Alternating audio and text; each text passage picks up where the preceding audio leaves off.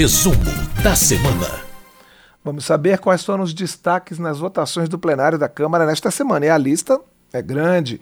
Quem traz tudo para a gente é a editora-chefe da Rádio Câmara, Ana Raquel Macedo, que já está aqui no estúdio conosco. Bom dia, Ana. Seja bem-vinda mais uma vez. Bom dia, Cláudio Ferreira, tudo bem? Tudo ótimo. Vamos separar por temas, né? Porque a lista realmente é, é extensa. Vamos falar primeiro dos projetos relacionados à área de saúde. Tem alguns itens, não é?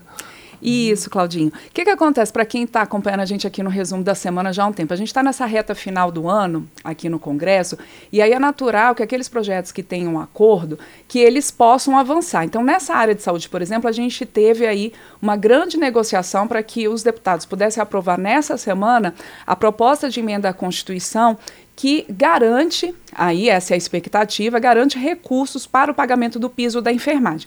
Vamos lembrar aqui um pouquinho o que, que tem acontecido o Congresso aprovou um, uma lei que estabelece um piso para enfermeiros, técnicos de enfermagem, técnicos de, né, de enfermagem, auxiliares de enfermagem e parteiras. Os valores, inclusive, são para enfermeiro R$ 4.750, técnicos de enfermagem R$ 3.325 e auxiliares de enfermagem e parteiras R$ 2.375. Só que esse essa lei ela está suspensa por uma decisão do Supremo Tribunal Federal. O ministro Luiz Roberto Barroso, a pedido, né, a partir de uma ação de hospitais privados, ele suspendeu o pagamento desse piso justamente para que houvesse indicação de recursos, seja na esfera privada, seja na esfera pública. E aí vem, então, no, nesse contexto, Claudinho, a aprovação dessa PEC da enfermagem. A PEC ela prevê uma complementação do governo federal a estados, municípios e também também hospitais, entidades privadas que prestem serviços é, ao Sistema Único de Saúde, em pelo menos 60% dos seus atendimentos, para que haja essa complementação da União e aí o piso possa ser pago. O modelo, né, quem apresentou essa proposta de emenda à Constituição, o deputado Mauro Benevides Filho, do PDT do Ceará, ele usou nas discussões em plenário e, e, e também na comissão especial que tratou desse tema o exemplo do Fundeb, quer dizer, o Fundo da Educação. O Fundeb também ele prevê uma complementação da União a estados e municípios para né, cobrir essa parte da educação. Então, essa PEC, né, essa proposta de emenda à Constituição aprovada pelos deputados, no caso da enfermagem, prevê essa complementação. E de onde vêm os recursos? A indicação é de que os recursos venham de superávites de fundos públicos do Executivo, quer dizer, recursos que há uma expectativa que entre 2023 e 2027 é, esses fundos acabem é, conseguindo captar mais verbas do que era inicialmente previsto e com isso essas verbas possam ser usadas então para essa complementação da União para estados, municípios e hospitais para o pagamento do piso da enfermagem. Com isso, essa PEC foi aprovada pelos deputados nessa semana e agora ela vai para a análise dos senadores. Ainda nessa área da saúde, Claudinho, a gente teve a aprovação de um projeto que autoriza as empresas a colocarem nos seus rótulos aquele símbolo de um grão, de um, um trigo cortado, e que é um símbolo já utilizado até mundialmente, né, do grão cruzado, é, para indicar o alimento livre de glúten. Essa indicação é super importante para quem tem doença celíaca, que é uma espécie ali de intolerância ao glúten, uma intolerância mais grave ao glúten. E com isso, essa rotulagem, Claudinha, é super importante, justamente para que a pessoa que tem essa intolerância ao glúten, ela seja alertada de uma maneira muito rápida, muito fácil, se um alimento contém ou não o glúten, que está presente, tá presente em alimentos com trigo, com aveia e outros cereais. Isso coloca como é, uma possibilidade de as empresas usarem esse símbolo e também elas que usarem esse símbolo criam um selo empresa amiga das pessoas com doença celíaca, doença celíaca que justamente essa doença causada por quem tem intolerância ao glúten. É, foi colocado de uma maneira voluntária, porque os deputados, nessa discussão aqui na Câmara, eles avaliaram que o, o, já, já existe a previsão nos rótulos dos alimentos que você indique né, se tem ou não glúten. Não é com símbolo, é com palavras, mas aí vem então esse extra, esse alerta mais, essa possibilidade de alerta mais, né, para que as pessoas saibam o que tem ou o que não tem glúten. Essa proposta também ainda vai, Claudinho, para o Senado. Ainda tem a questão da telesaúde. Ainda tem né? a questão da telesaúde. foi uma, uma, prática emergencial durante o, o, período mais grave da pandemia que veio para ficar, né? Isso. Exatamente, eu acho que, que você foi no ponto certo. Ali na pandemia, a gente teve essa possibilidade de uma maneira emergencial para atendimentos né, médicos por meio de internet, telefone, algum meio eletrônico que não fosse ali presencialmente. Acabou aquele período ali da pandemia, é, de emergência por conta da pandemia, mas aí houve essa apresentação desse projeto na Câmara para que essa, essa possibilidade da telesaúde ela fosse permitida independentemente desse estado ali de emergência da pandemia.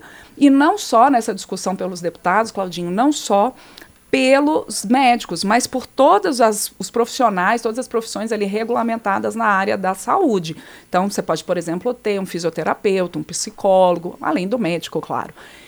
É, nessa discussão, então, é, você tem essa ampliação de todas essas áreas, não apenas para o médico, e é importante destacar que o, o, paciente não é obrigado, Claudinho, ele não é obrigado a se submeter à telesaúde, né? Isso é uma, uma questão uma de opção, uma né? opção, é uma opção do, do paciente e também é um, direito do paciente, por leis de proteção de dados, que os dados dele, claro, sejam preservados nessas conversas online, nessas ligações, enfim, nesse atendimento, então, de maneira virtual ou por telefone, nessa questão da telesaúde. Essa era uma proposta que já tinha sido votada pelos deputados, ela foi ao Senado, sofreu ali algumas mudanças, voltou aos deputados e, com isso, houve a conclusão dessa votação nessa semana e a proposta ela pode ir, então, à sanção. Pois é, Ana. Tivemos também é, questões na área de cultura, né, na extensão de benefícios a, a pessoas que, da área de cultura e a votação da lei orgânica das, do, dos, das polícias militares, que é uma, um, um projeto que mobilizou muita gente durante essa semana, né? Isso. Essa questão da cultura foi um pouco mais simples a votação, né, Claudinho? É, como você colocou, esse projeto aprovado pelos deputados, ele prorroga o prazo para que municípios e estados possam prestar contas sobre o uso de recursos, tanto da Lei Paulo Gustavo, de incentivo à cultura, como também a Lei Aldir Blanc II. Num conjunto, essas, essas duas normas, elas prevêem cerca ali, de 7 bilhões de reais para a cultura, cultura que foi muito afetada, projetos culturais que foram muito afetados durante o processo da pandemia, da Covid-19. Então, esses são recursos que dão um alento a mais para a recuperação desse setor. Mas aí, durante essa, é, é, o que os deputados falaram é que às vezes alguns municípios menores, alguns municípios pequenos tiveram dificuldade para poder prestar as contas do uso desses recursos e com isso esse projeto então amplia de 31 de dezembro de 2022 para 31 de dezembro de 2023 o prazo para essa prestação de contas. E por que, que é importante prestar contas? Se não houver essa prestação direitinho, Claudinho, os municípios ficam impedidos de buscar mais recursos né, para esse setor buscar recursos. Então é importante que essas contas estejam em dia e eles ganhem um prazo maior, então, para fazer essa prestação. É uma proposta que ainda depende do, é, da análise dos senadores. E aí, como você colocou nessa área da Polícia Militar, você teve, houve uma discussão muito grande já há alguns dias para que houvesse então a votação dessa lei orgânica da Polícia Militar e dos bombeiros militares.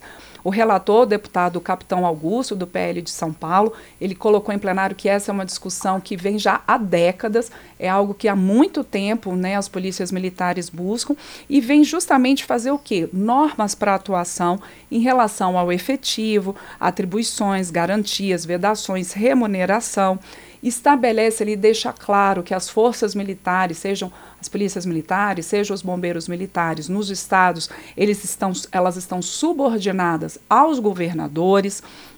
Também é, veda o texto, né, ele veda a filiação de militares da ativa a sindicatos e partidos políticos. É, eles também não podem comparecer a eventos públicos armados, a não ser, claro, que eles estejam em serviço, né, Claudinho? Fazendo a segurança. E fazendo a segurança, exatamente. E uh, também deixa ali o que, que, era uma discussão: se não poderia ter uma, uma confusão de competências com outras forças é, da segurança, por exemplo, a Polícia Rodoviária Federal ou as guardas municipais, mas no fim das contas houve um acordo em relação ao texto e houve ali o um entendimento de que da forma final como ficou a proposta, não há essa invasão de competências, digamos assim. E agora então a lei orgânica das polícias militares e bombeiros militares vai para análise dos senadores. E da segurança pública a gente vai para a economia, né, Ana? Você destaca aí algumas propostas que foram aprovadas essa semana. Tem a questão dos lotéricos, uma, uma regulamentação aí do, de, de, da situação de lotéricos que estava aí meio em suspenso há muito tempo, né? Isso. É também uma proposta de emenda à Constituição, Claudinho, é, que foi aprovada também numa uma votação a partir de um amplo acordo entre os deputados e é uma proposta que ela muda então a Constituição para prorrogar os contratos de lotéricos, que são aquelas, eh, aquelas que têm contrato ali com a Caixa Econômica Federal para prestar alguns serviços nessa área né, lotérica, tanto aqueles que têm contratos anteriores à Constituição de 1988, quanto aqueles que já têm contratos a partir de processos licitatórios com a Caixa Econômica. Então, esses contratos ficam preservados pela PEC dos lotéricos, uma proposta que ainda precisa da análise dos senadores, segundo a deputada Bia Kisses, que era presidente da Comissão de Constituição e Justiça à época em que essa proposta dos lotéricos passou pela CCJ, é, esse texto ele permite então a prorrogação desses contratos por 20 anos, prorrogáveis por mais 20 anos. Além dessa questão dos lotéricos, Claudinho, a gente teve a votação de um projeto que cria o Estatuto Nacional de Simplificação de Obrigações Tributárias, criando ali também a Declaração Fiscal Digital. E essa proposta, que foi apresentada pelo deputado Efraim Filho, essa proposta ela permite que a deputado Efraim Filho, que é do União da Paraíba, ela permite que você simplifique algumas prestações de, é, é, de obrigações com a receita. Então, só para a gente lembrar, as empresas hoje elas têm que ficar ali prestando contas às a Receita Federal e aos fiscos ali locais, municipal, estadual. Secretaria de Fazenda. Né? Secretarias né? de Fazenda, de prazos em prazos. Esse projeto, o que, que ele faz? Ele permite uma prestação conjunta, facilita esses, esses procedimentos de você prestar contas ao fisco. Então, isso, alguns deputados, como por exemplo a deputada eh, Paula Belmonte, que foi relatora do projeto, ela colocou que essa simplificação é importantíssima para as empresas. Os deputados e os senadores até hoje não conseguiram chegar a um consenso sobre uma reforma tributária, mas que essa proposta de simplificação ela já avança muito nesse sentido de você ter um cenário é, mais racional e, e, mais interessante para as empresas na hora de pagar os, as, suas, é, as suas obrigações fiscais, né, na hora de prestar contas fiscais. Então, essa simplificação de procedimentos foi super lembrada no plenário e esse projeto também precisa ir para o Senado. É, é legal porque é, é menos tempo perdido com essa burocracia, que é importante, mas às vezes toma muito tempo né, dos empresários. É, o empresário, normalmente, numa empresa maior, ele tem que ter funcionário, Sim, né? Para poder prestar. específica para isso. Exato, né? para poder ficar é, é, de olho em todos esses prazos e todas essas contas que precisam ser prestadas. Por fim, nessa área econômica, a gente teve também, Claudinho, uma aprovação de um projeto pelos deputados que ele reduz entraves para publicidade e patrocínio de empresas estatais, inclusive em período eleitoral, mas teve ali um ponto mais polêmico dessa proposta, nessa discussão pelos deputados, que também esse projeto, da forma como ele foi aprovado, ele prevê que a quarentena de dirigentes partidários ou pessoas que tenham participado de campanhas eleitorais, de campanhas políticas, diretamente ali na campanha, que essa quarentena, que hoje é de três anos, ela passa a ser de 30 dias para que essas pessoas possam ocupar cargos de diretoria em empresas estatais e possam também ou participar de conselhos de empresas estatais. Então, diminui essa quarentena. Isso hoje está previsto na lei das estatais, então seria uma modificação na lei das estatais. E foi criticado muito por alguns partidos porque colocaram como se fosse é, algo direcionado ali ao Aloysio Mercadante. Lembrando que essa semana o economista Aloysio Mercadante, que também já foi senador, enfim, pelo PT, ele foi indicado pelo presidente eleito, Luiz Inácio Lula da Silva, para a presidência do BNDES, o Banco Nacional de Desenvolvimento Econômico e Social, que é uma empresa estatal. E com isso, é, estava ali falando que isso poderia beneficiar o mercadante porque ele teria participado da campanha do Lula. Há uma divergência em relação a isso. Alguns é, acompanham algumas entrevistas, inclusive da deputada Gleisi Hoffmann, que é presidente do PT, dizendo que isso não se aplicaria no caso do Mercadante, porque ele não participou ativamente da campanha ali e ele não era mais dirigente partidário. Enfim, há essa discussão, houve essa discussão muito fortemente no plenário durante a discussão desse projeto. Ele foi aprovado, agora ele depende da análise dos senadores e o presidente do Senado, o senador Rodrigo Pacheco, não deixou ali claro, ainda diz que há uma análise, se essa proposta ainda vai ser votada esse ano uh, no Senado. Lembrando que a gente tem mais uma semana de trabalhos, tanto na Câmara quanto no Senado. Meio ambiente é outra área que foi privilegiada essa semana em relação à aquicultura, é isso? Isso. É um projeto que foi aprovado pelos deputados que também estabelece que também é competência do poder público o repovoamento de rios, de lagos, com peixes ali daquele ecossistema. Então, a possibilidade ali de uma compensação ambiental, de uma, um repovoamento né, de alguma espécie, então que isso também se, é, passa a ser permitido como uma competência do poder público. É aí esse projeto aprovado pelos deputados ainda precisa passar também pelos senadores, Claudinho. E por fim, mas não menos importante, os vetos, sessão do Congresso né, para exame de vetos. Exatamente. O Congresso também se reuniu nessa semana. A gente teve o início da análise de vetos presidenciais. É importante essa análise dos vetos para que abra caminho também para a votação, Claudinho, de, da própria lei orçamentária para o ano que vem. Então, esses vetos, é, alguns foram alguns vetos derrubados, outros mantidos. Houve ali uma grande negociação entre deputados e senadores, sessão do Congresso, são deputados e senadores ao mesmo tempo ali é, em análise desses vetos. E a gente teve, por exemplo, alguns, né, citar alguns desses vetos derrubados nesse acordo. Um deles, por exemplo, era um veto que impedia a compensação pela União aos estados por recursos que eles é, é, não vão conseguir arrecadar por conta daquele projeto que tornou os combustíveis com, é, serviços essenciais e, com isso, limitando a cobrança do ICMS dos combustíveis até no máximo 18%. Com isso, algumas receitas estaduais, inclusive para educação, saúde, elas, poder, elas ficaram frustradas. Era uma receita que os estados esperavam alcançar e não alcançaram. Essa proposta, quando ela, essa lei, quando ela foi votada pelo Senado e pela Câmara, ela previa que caso houvesse essa, esse prejuízo aos estados nessa arrecadação, que a União ela complementaria, ela faria essa compensação aos estados. Mas na hora de sancionar a lei, o presidente Jair Bolsonaro vetou esse ponto. Na sessão do Congresso dessa semana, então, houve um acordo para derrubar esse veto. Outro veto derrubado, ele também é, ele é um veto que impedia a prorrogação de, um, um de uma situação especial, de alguns, é, é, de alguns benefícios fiscais para a indústria química. Esse veto também, então, foi derrubado, permitindo que esses benefícios para a indústria química sejam prorrogados a de 2023 até 2027.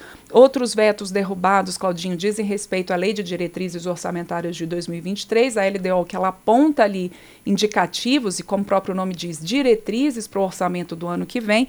E alguns desses vetos derrubados, por exemplo, eram vetos que impediam a concessão de alguns repasses a universidades, de ajustes em, em bolsas de incentivo à permanência estudantil na universidade, também.